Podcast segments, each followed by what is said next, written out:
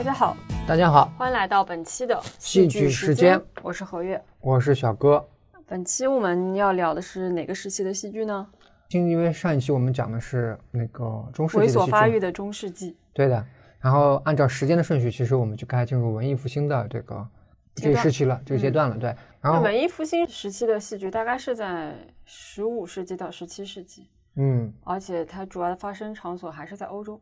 哎，对的，文艺复兴其实，嗯，戏剧方面其实也分了好几个区域性的，比如说率先戏剧得到那迅速发展的就是意大利，嗯，因为意大利当时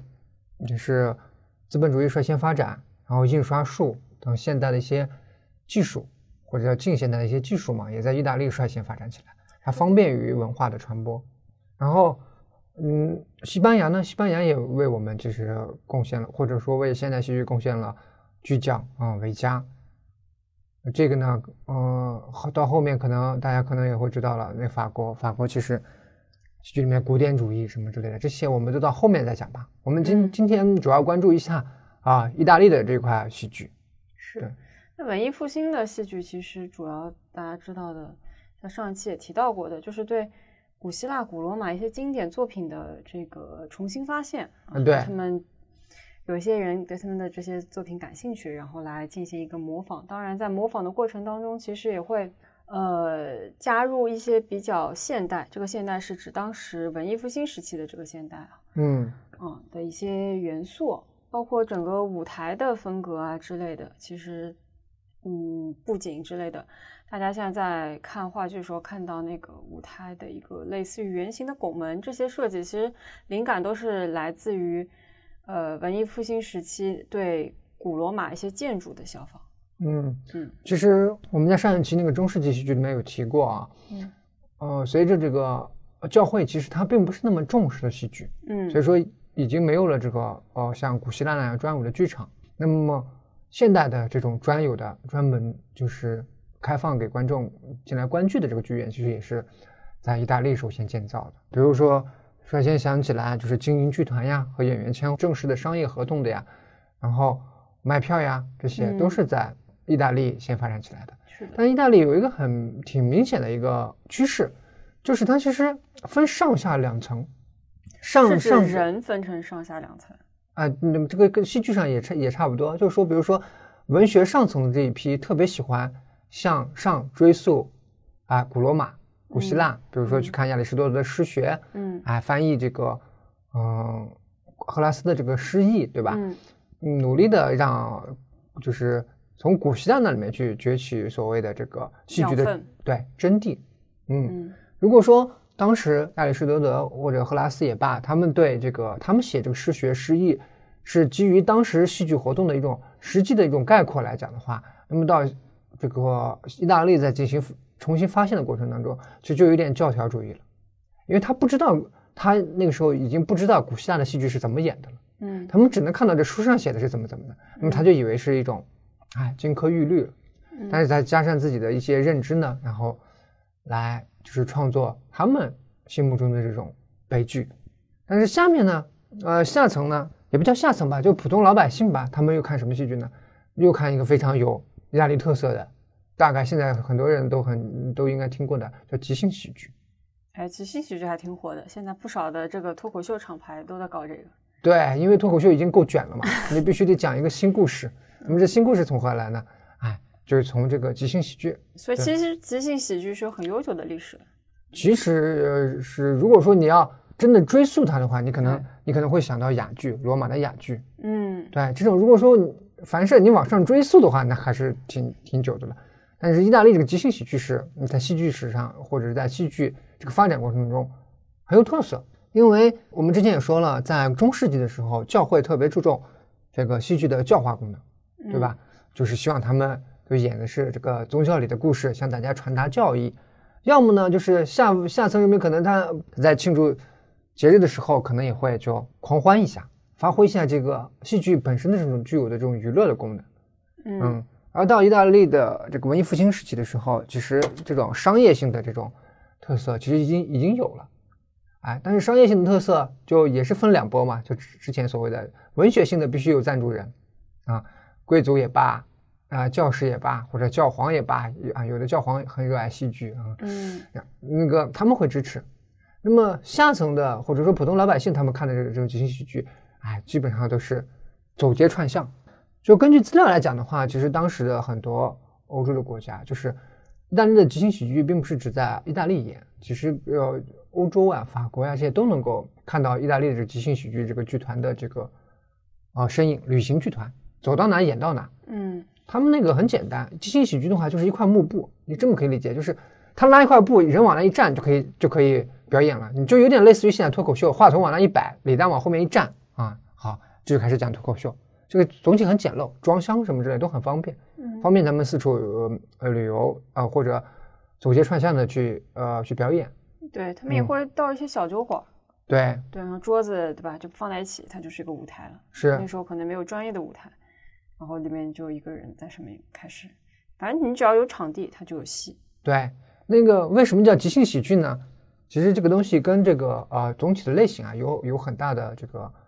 呃关系。虽说叫即兴喜剧，但是它真的是完全即兴的吗？从本质上来讲，即兴喜剧其实是有一点城市化的啊、呃戏剧的感觉。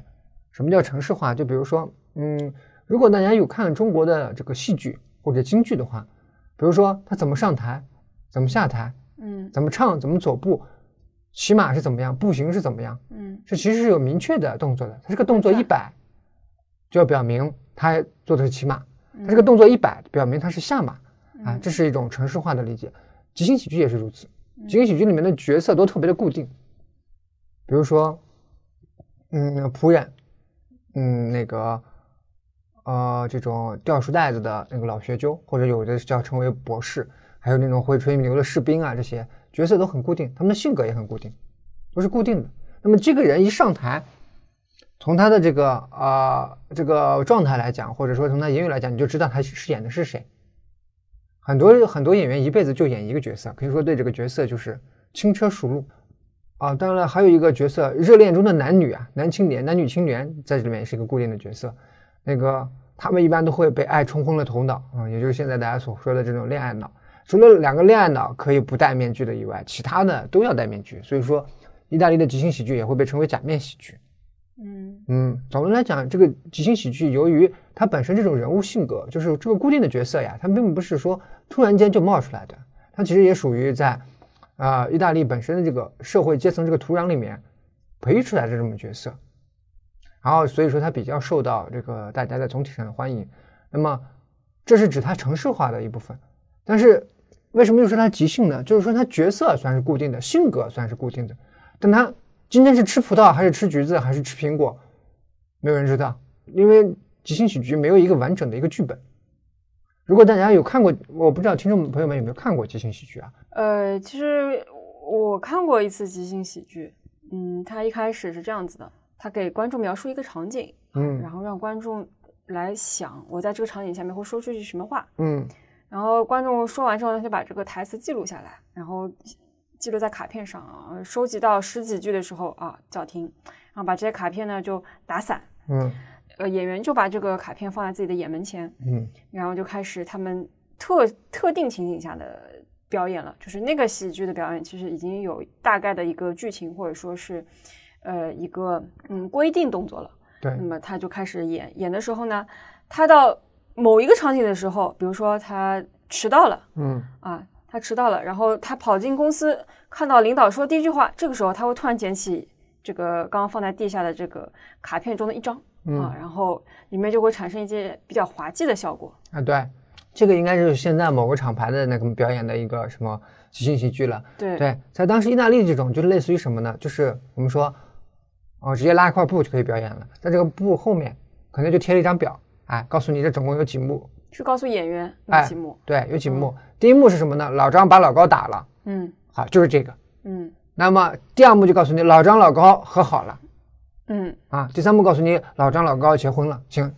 就类似于这么一个幕，这么这么草率的吗？比我们播客的提纲还要草率。比我们播客的提纲那是草率了太多了啊！对，就是很简单的一个大概类型，怎么发生，就是之间到底说了什么，具体说了哪些，在哪一步要说些哪些，没有这种明确的规定嗯啊。演员们在上场之后，在这看一下这个嗯目标，好的，我们要这么表演啊，然后上台就可以即兴发挥自己要说什么了。那么考虑到这里面很多人一辈子只演一个角色，或者也是常规搭档自己啊的搭档，然后他们其实可能也会有些默契，嗯，但是呃，即使不默契的时候，也可能会抖出一些笑料呢啊。中国来讲，就是说是一种发挥空间很大。意大利的即兴喜剧是属于城市化和即兴表演，啊，用那个非常就是呃，就是共存在一个体系里面当中的。在这个体系里面，就是我们刚我刚说了啊，分两层，一个是上层文学路线，下层走表演路线，其实这是很明确的。下层不注重剧本，也不注重什么所谓的文学性，嗯。哎，但是他们表演要比上层所谓的按部就班的做一些这种那个学究式的探讨，嗯，就是要更获得下层人们的欢迎啊。上面走文，永就永远都是下沉市场发展的比较好，是吧？亘古不变的这个传播定律。呃，总的来讲，毕竟它的受面受众更广啊。但是呃你要说谁的影响更大呢？那显然是上层的这个文学研究的这个老学那些这些老学究们影响更大。因为什么呢？因为他们在扒拉老古董的过程当中，发现了所谓的三一律啊。当然不是说我我们现在说的这种三一律，但是已经具备了三一律的雏形。嗯，其实你之前提到过，在讲解天窗的时候，你有讲过这个三一律。三一律其实是呃比较成型到巅峰的，其实是是在法国的古典主义时期。哦那个哦，现在这种意大利的老学究们，他们率先就是啊、就是做了一些探索，比如说应该要这个时间剧中的时间和你现实中演出的时间应该是相一致的。你比如说，你不能告诉大家上一幕是十年前，下一幕到十年后了啊，这种在在这种意大利的老学究面前这就不行，这种不符合这个他在古希腊里面发现的这种规律，规律。嗯比如说亚里士多德记录说，一出戏的时间应该有多长呢？应该就是太阳一周的时间。太阳嗯一周。对，那么这时候就存在一个问题：是二十四小时呢，还是指一周呢，还是指什么呢？就出现一些模糊的解释地带。嗯然后，由于你又没有真正的看过古希腊古那个的这个呃古希腊或者古罗马的戏剧，你总是只能靠猜。嗯嗯，意大利的这些老学究们啊，或者专家们，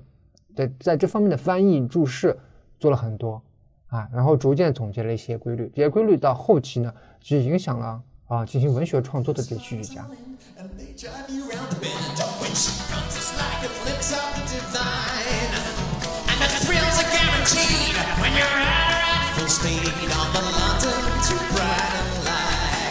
这里面其实还要我们我还想提一下，就是女性演员在这个文艺复兴时期戏剧里面或者演出嗯这个里面所扮演的这种角色。嗯，就是在当时的时候，如果大家啊、呃对文艺复兴时期的意大利另外一部文学名著有所了解的话，这部名著就是《十日谈》，如果有所了解的话，嗯就会明白，在当时的意大利有一种很流行的那种活动，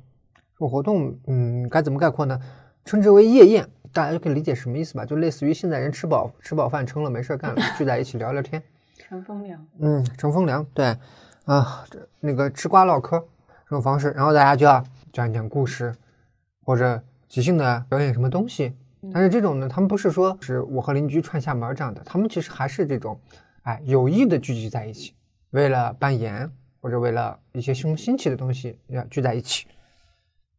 这个时候其实就已经有这个呃女性参与其中了。呃，小哥之前准备的时候翻到一篇资料，上面说，在当时意大利的那个呃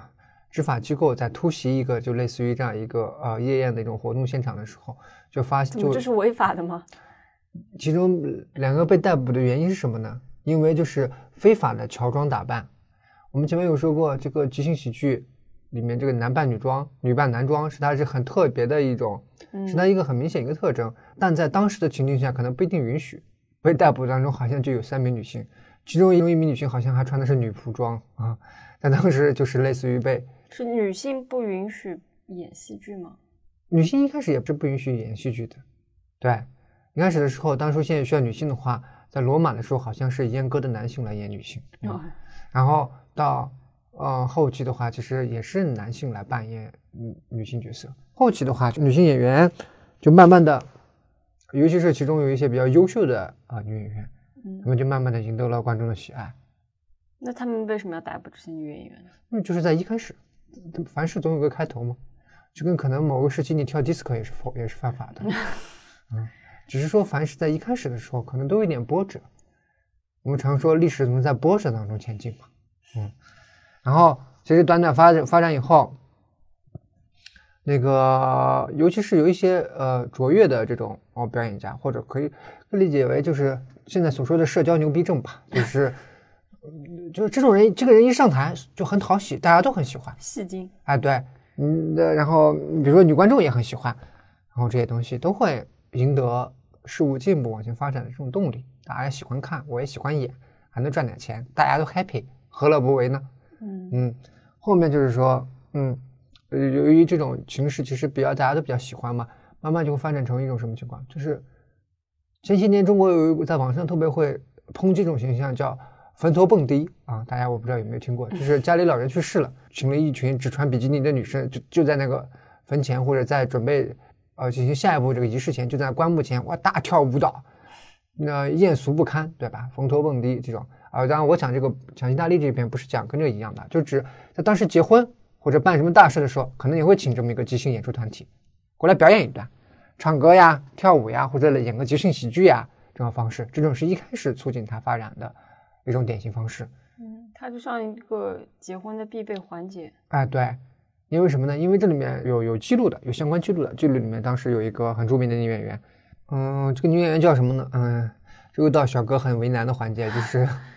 基于外国人的名字，不过没关系，小哥打好了手抄。哎，这个女演员叫维托里亚·皮西米，饰演的是一个吉普赛人的角色，参加过这个婚宴当时的这个人留下来的日记。他说，莎贝拉发现自己原来是弗拉维奥的欺骗行为的受害者，而且这种糟糕的局面已经无法挽救，她特别的伤心。大家就可以理解为一个善良的女性被一个渣男欺骗了，欺骗了感情。她发现一切都太糟糕了，嗯于是乎，这种被爱情冲昏了头脑的人，整个人情绪就已经失控了。这个日记上记载着，他像一个发疯的野兽那样漫无目的的四下奔走，拦住了一个又一个路人，一会儿说西班牙语，一会儿说希腊语，一会儿又说什么其他其他语言，就所有的这些话呢，但是又没有什么逻辑性可言，你就基本上可以理解为已经情绪崩溃了。这是戏剧的演出情节，这是演出，这是演出的情节。对在婚礼上演这出，这好吗？啊、停下来，这下面就是说他情绪失控之后，他又开始唱法语歌，开始唱歌了。啊，就是一般人啊，像小哥这种，他是胜任不了这个工作，语言能力太差。唱完歌之后，他还会模仿，就有点类似于，呃呃，前些年可能大家一一直会抨击的赵本山模仿残疾人啊什么之类的。当然，这个这个女演员模仿的不是残疾人啊，就模仿有特点的。我们之前说过，情景喜剧里面的这些角色都是一些固定的一些角色嘛，嗯，然后他就模仿这些人的特点，哎，据说模仿的惟妙惟肖，既滑稽，还要特别的准确。这个日记里面是这么记载的啊，用言语无法形容这个女人无比无与伦比的价值与力量啊。如果当然了，如果说一直让她这么疯，这婚礼也不举行了吧，对吧？最后的结局是什么呢？最后的结局是通过魔术，再加上人们给她喝了一杯水，她恢复了意识。这难道是刘德华的忘情水吗？居然就这样恢复了意识，然后她立刻明白了，所有的感情都像流水般逝去。没自己结婚吧？自己没他有没有结婚。自己没必要陷入爱情的陷阱，哎，或者遭受这样的苦难。我想通了。嗯，想通了，对，这其实就是一个呃这么一个故事，但在当时就是大家都都挺爱看的。嗯，我们总结一下，这部记录里面体现了这个嗯女演员哪些比较厉害能力：一，语言能力很强，会说各式各样的各样的语言语言；第二点，会歌唱，嗯嗯，唱歌能力了得；第三点，会模仿，然后他能够模仿其他角色的这个呃特点，然后还有可能会一点小小的现场魔术或者什么之类的东西，可以说是一个非常全能的一个艺人嗯啊。正是以这样的为代表的这个演员，他们成为了现代戏剧中首批所谓的嗯，大家如果去看芭蕾舞团的话，会有首席女舞者，嗯，比如说电波的那电波的对吧？荣誉首席舞，对，这种其实这个可以理解为刚刚我们所说的这个这个女演员名字叫哦，名字叫我看一下手抄，我看一下手抄，维托利亚皮西米啊，对，就是这样的女演员，其实她们可以理解为是现代戏剧史里面的第一批领衔女演员，很有声望。用现在话说，就是有票房保证。嗯，就是男演员演的怎样都能在舞台上演，女演员得演那么优秀才能在舞台上演。不是这个意思啊，当然也不是这个意思，就是基本上就是说，女性们也在啊、就是逐渐的参与到戏剧里面，并且在戏剧里面也占有了很重要的地位。嗯嗯，我们呃前面已经讲了嘛，即兴喜剧在刚开始发展，任何一个事物都其实都是有一种哦有个发展规律在里面的。你这个时候受到民众欢迎，它并不意味着啊、永远都受到民众欢迎，或者说它就是已经到达一个完美的一个状态了，它也并不是这样。即兴喜剧其实发展了两百年以后，到十八世纪的时候就已经就怎么说呢，有点固步自封了，因为它角色太固定了。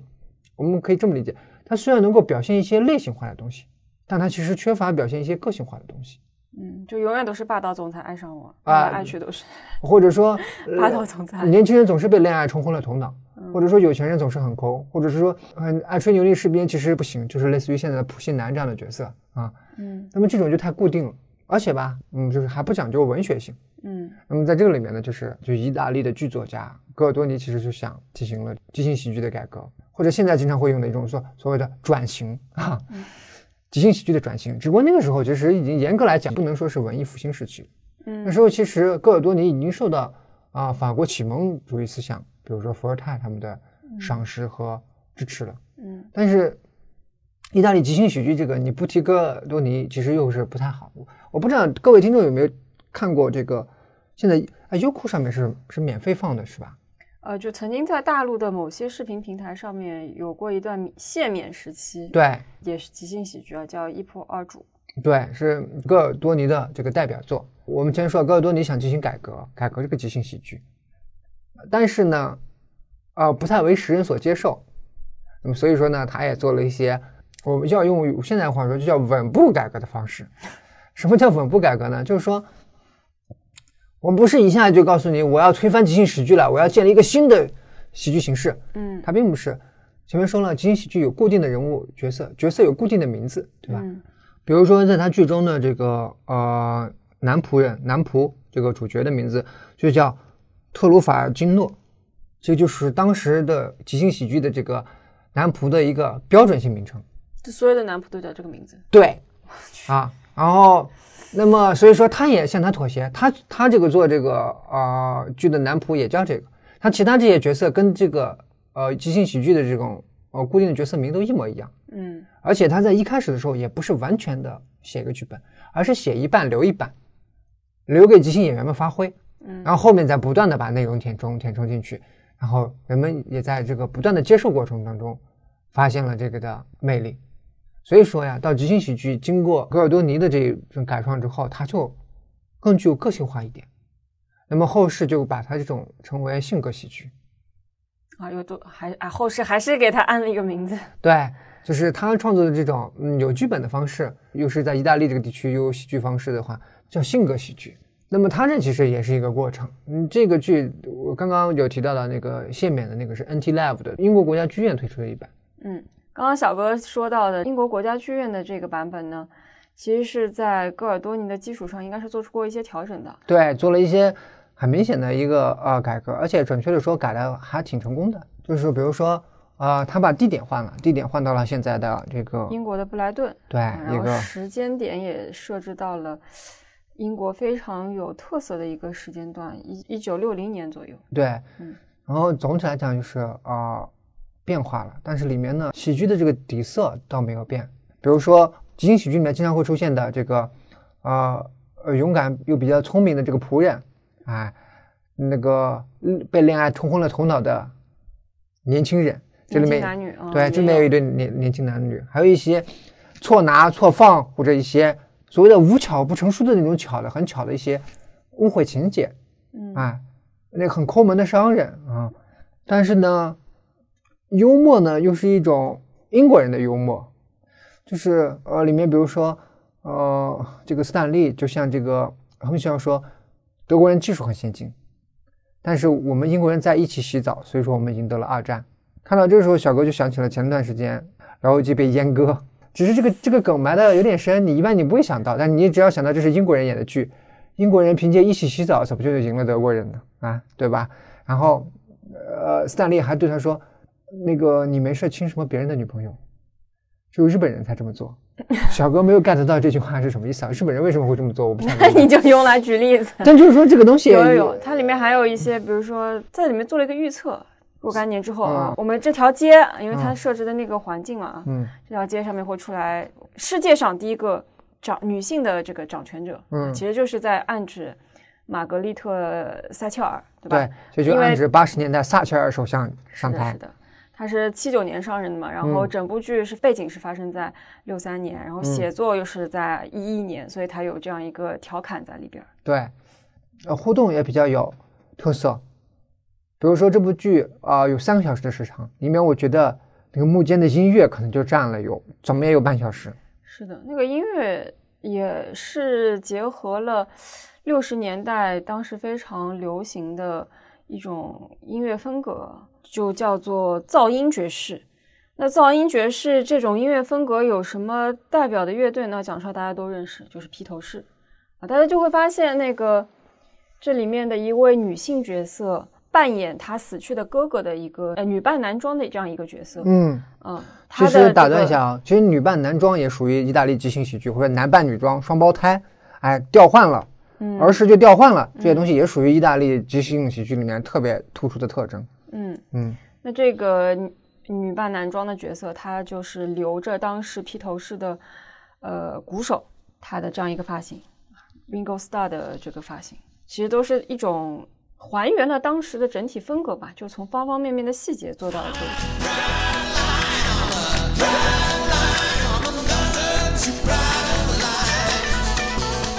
而且选取这个时间段，也是因为当时就是充满着街头文化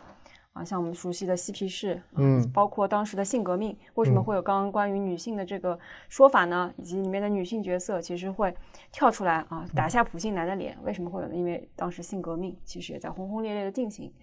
改编的这个编剧呢，他为什么要放在这样一个年代？其实就是希望说，让这样一个很喧嚣的年代来展现这部和这部喜剧本身的这种闹剧的性质，就结合在一起，会气质上更更相同。提到这个呀，就是大家可以看到喜剧和悲剧里面有一个不太一样的地方。那这部里面，由于嗯仆人亨肖错拿错放了这个呃他的两个主人的这个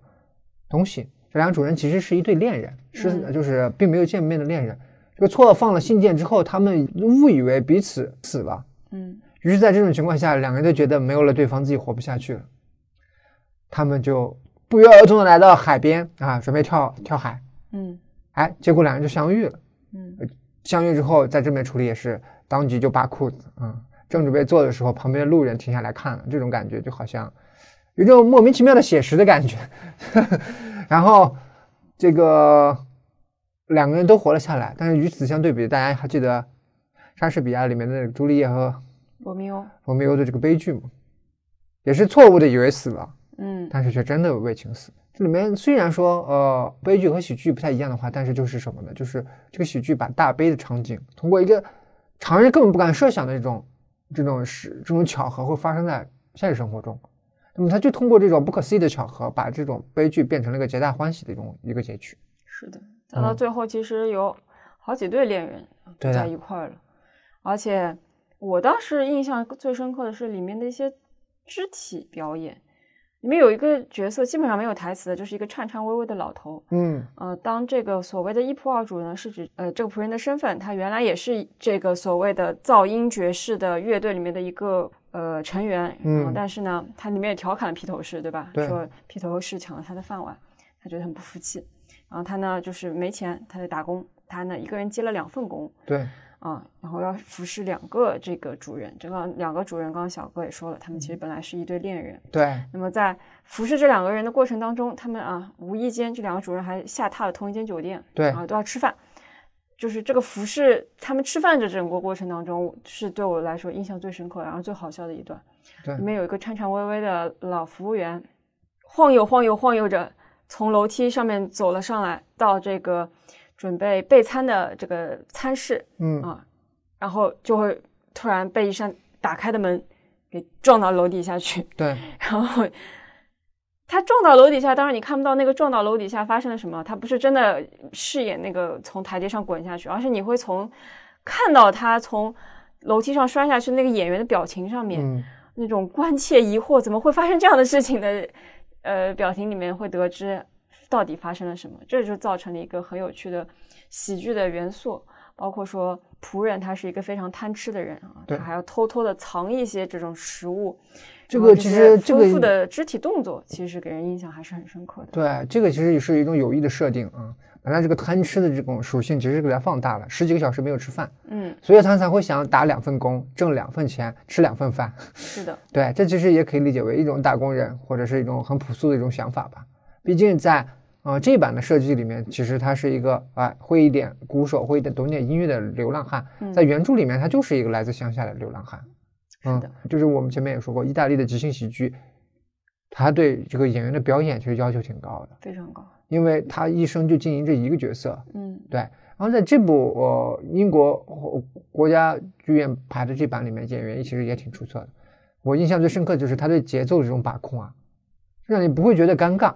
你也不会觉得这时间过得好缓慢。比如说在里面进行互动的时候，这个洪笑说：“哎呀，我太饿了，大家有没有吃的呀？你们有没有吃的呀？”结果观众真的是有一个观众真的带了三明治进场。不是剧院之内禁止饮食的吗？对，其实剧院里面一般都是禁止饮食的。嗯然后演哼笑这演员叫什么来着？叫呃，叫做詹姆斯·科登。对，他通过这部剧其实获得也揽获了奖项，嗯他也挺强的。那么胖，但是却这么灵活。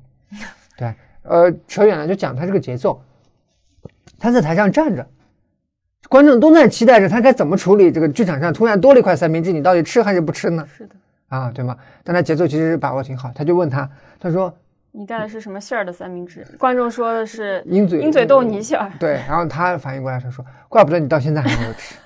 哎”这个这本身就是一个梗了。然后现在在这个时候，舞台上有个处理，喊他要去搬箱子，嗯然后要去就是类似于要去干别的事情，他现在没法吃了。嗯然后他还在这时候他还抛出了一个梗，嗯他说：“你小心点啊，剧场人会把你带走的，因为不能带吃的。”那么这种东西就是打破了观演里面这种和观众其实是直接互动。嗯嗯，这里面其实小哥第一遍看的时候，其实最震惊的是关于那个女观众的那个互动。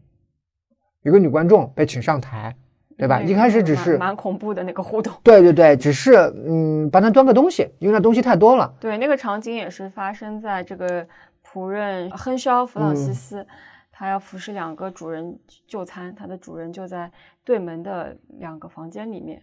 然后呢，他要偷偷藏点东西给自己吃嘛，对啊，他浑水摸鱼，然后他就要求一个女的观众啊上台，给他端一个超级大的像脸盆嗯哦一样的这样一个容器，然后让他可以私自的偷偷藏一些食物，等待会儿不那么忙的时候自己吃。对，然后请这个观众，一开始这个观众只是帮他拿拿东西，对然后后面突然由于事情的失控，有点起火了。到最后的呃到后面的话，要上的是一道甜品对，啊，那个甜品呢是要用现在那个喷枪嗯，啊来加热。三脚猫功夫的仆人，他其实根本就不会使用这个喷枪，结果不小心就擦枪就擦枪走火了，嗯导致就是整个舞台就基本上像点燃了一个状态。对，这时候就得灭火，对吧？他就拿了一个这个灭火器，嗯，啊，然后开始到处喷，结果那个 女观众就一脸懵逼，被砰了一声。嗯，然后在当时小哥第一遍看的时候就很震惊，这怎么能这么对待观众呢？然后答案呢，在现场的时候揭幕了，就是那个女观众也是演员之一，哈，啊，是演员吗？对，那个女观女演女观众也是演员之一，所以说这部戏的呃互动啊，其实真的算有点抓住了这个即兴喜剧的某些精髓，就是互动，给观众一种特别的观感。对，嗯，但是你不到演出结束，你不会知道。比如说小哥第一遍看的时候，一直就关心这个女观众的情况到底怎么样。呃，他在中间的时候有一个幕间休息嘛，然后到后台采访，你还看到那个女观众惊慌失措，然后浑身上下都挂着那个灭火器的对嗯那个泡沫，你就很同情他。其对，而且当时那个舞台呃监督说，呃，舞台监督一般都是一部剧在现场执行当中，你可以理解为一个现场导演这么一个角色。嗯啊，那么他就呃，其实刚刚这句话有一点点问题，但是就先这么跳过吧。舞台监督这个话题，我们后以后如果有时间再和大家聊。嗯那么他当时就决定说：“你今天表现挺好的，你的这一切我们都会赔偿的。”在那一刻，小哥还觉得这个可能是个真观众。那嗯，最后谢幕的时候，你才心放下来。哦，还好他是演演员，对如果是观众的话，真的无法想象。对，我相信可能有些班观众会被吓到，或者这种都应该就我觉得至少应该给赔偿。以及为什么我们会觉得他是一个观众呢？是因为他表现的很木讷，他完全遵照胖胖的仆人告诉他所做的一切在那边行动，然后戳着，甚至就是有一点就是不知道自己下一步该干嘛的那种状态，就会让人觉得啊这就是个观众应该会有的状态，说明这个演员的功力是非常强的。对，所以说整体的这个节奏和互动，挺挺有这种即兴的观感的。嗯哎，就是我就我所前面所说的，整体的故事架构啊，还真的就是一仆二主的主体架构，但是里面的一些细节又很英国式的幽默嗯啊，互动也很能体现整个创作呃班底的这个实力。所以说这部剧刚一出来，就基本上全球邀约不断，都是的邀去演出，对的，拿了很多奖项，而且是的。所以说这种改编的话，其实也是啊、蛮强的。但是我我如果大家有听过我们推荐去看第一遍，如果 get 不到笑点的话，很正常。就是也很正常，因为这个剧情啊，如果大家我我建议大家在看了之后啊，可以先了解一下一仆二主这个故事的简单剧情。啊，就是了解一下这个简单剧情，再去看这个，可能就是你能够你能够不考虑剧情的情况下，能够更好的去、嗯。呃去 get 这些笑点，嗯。嗯。以及其实我有个槽想要吐，就是你到网上去搜“一仆二主”话剧国家剧院版本这个关键词啊，我指的是百度的时候，你会看到的一个简介说这部剧是改编自意大利即兴喜剧的开山鼻祖之作戈尔多尼的《一仆二主》啊，这就是一个非常荒谬的介绍。因为它完全不是开山鼻祖这件事情。刚刚小哥也介绍了，它其实是一个非常成熟的产物。嗯，其实属于意大利即兴喜剧的转型之作。嗯戈尔多尼亚这个人其实也蛮有意思的，他其实生于了一个呃意大利那个威尼斯一个比较富裕的家庭，他爸爸其实是个医生，所以说资助他去罗马去读大学啊，学的是什么呢？学的是也是一个很吃香的专业，学的是法律，只不过在求学期间，这个家伙跟剧团搅和在了一起，后来就脱离了学业，嗯，然后去去跟剧团去演演出，这种在家里面人肯定是啊，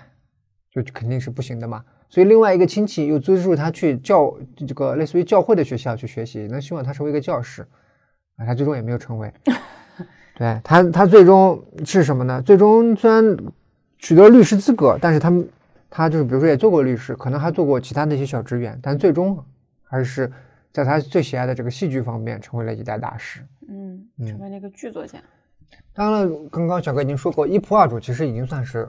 启蒙时期的这个意大利的这个即兴喜剧的转型了。嗯，嗯，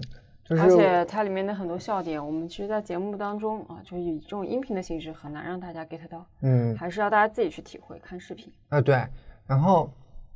实际上意大利的这个呃戏剧在这个文艺复兴时期最重要的价值还是古罗马和古希腊的再发现。嗯嗯，因为经过中世所谓的黑暗的中世纪之后，古希腊、古罗马的戏剧的呃这个价值再次被挖掘出来，再次重见天日。尽管意大利的这些哼文学家们或者翻译家们对这个解释解读可能并不太符合亚里士多德的原意，但谁又敢说我们现在人的解释是符合亚里士多德的原意的呢？嗯每一代人都是通过不断的注释来推动某一项事业或者某一件事情的继续进步。那么当时的意大利的学者们其实是完成了这一步，他们将戏剧从中世纪奋力的向前推了一步，这推的这一步的力量就来自于古希腊和古罗马。下期节目我们会再带大家聊一聊文艺复兴时期西班牙的戏剧，那里的戏剧景象和意大利又迥然不同。意大利也抱着考古的心态。考古考古队的心态，哎，研究了这个理论。那嗯么在翻过山脉到达西班牙之后，你会发现，